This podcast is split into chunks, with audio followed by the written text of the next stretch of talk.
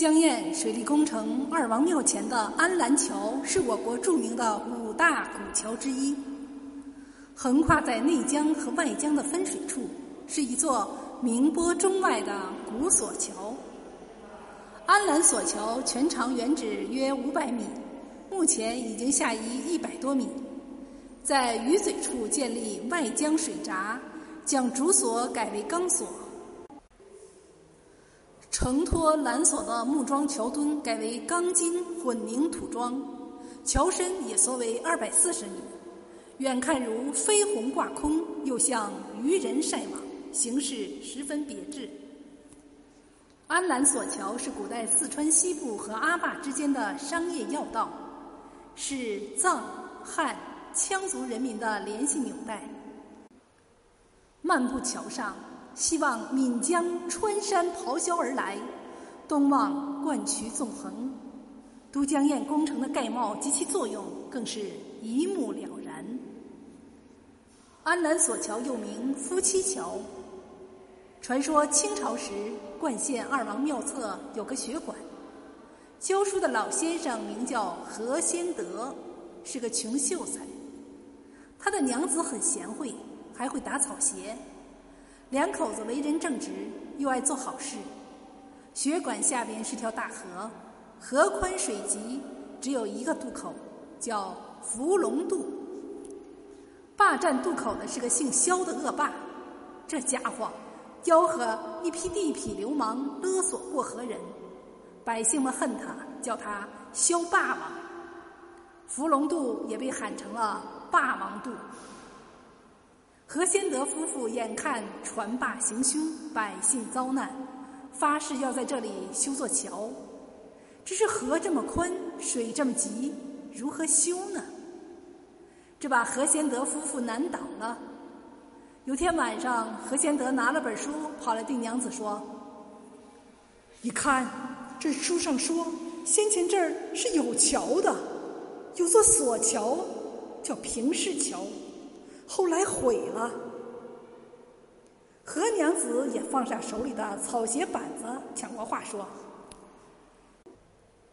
这下把我点醒了，好比打草鞋一样，用几股长足索绷在两岸，再用篾索把木板紧紧的缠在上头，那样子不就像个桥了吗？”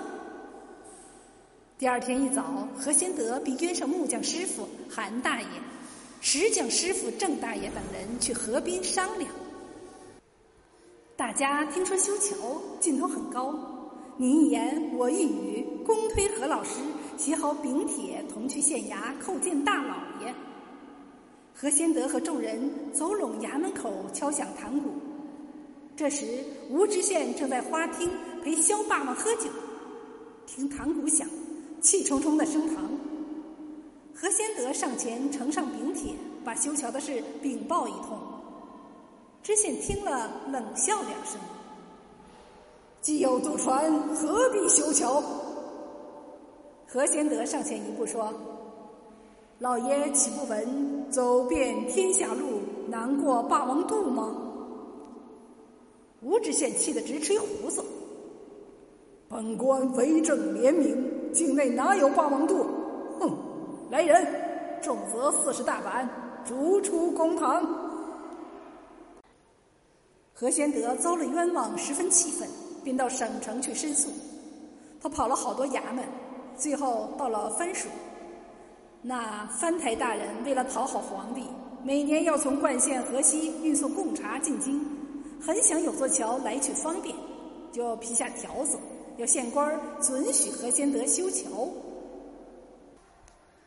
乡亲们听说何老先生城头修桥，都来相帮，有的凑木料，有的砍竹子，有的搅篾索，有的结板子，有的烧饭，有的送茶。过了一年，桥修好了，只等最后收拾归一，择个好日子开桥。有一天天刚麻麻亮，两个从山里背柴进城的老汉，趁守桥人不留意，上了桥。他们从没有走过足索崩的桥，禁不住颠簸，被荡下江心淹死了。肖爸爸听说索桥出了人命案，暗自欢喜，赶紧跑去找吴知县，塞了包袱。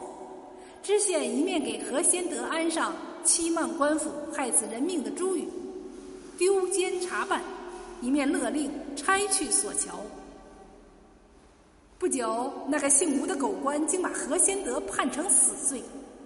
何娘子到处喊冤，无奈衙门深似海，此案重如山，一字入关门，九牛拖不回。眼见刑期快到，何娘子哭着进城探监，问夫君有什么吩咐。娘子多多保重。何先德叹了一口气说。我死不足惜，不必烧纸化钱，要重托于你的事，便是修桥。只要索桥修好，我纵然冤枉死了，也会含笑九泉。何娘子吞下泪水，谨记丈夫遗言，想方设法要修好索桥，为丈夫伸冤雪恨。她找到韩大爷和郑大爷商量，大家都说。人心齐，泰山移，山可移，桥可成。第二年又写了万民禀帖递进县衙。这年换了新知县，他初上任想做点政绩，就批准修桥。众人齐心协力，索桥又修成了。这回桥的两边增加了十排边绳当做栏杆，以防颠簸起来人站不稳跌下江心。那萧霸王见索桥比上次牢靠得多，知道伏龙渡财路已断，狗急跳墙，指使几个狗腿子造祸事。听说索桥修好要开桥了，县大老爷要亲自踩桥，四乡八邻的男女老少都来赶会。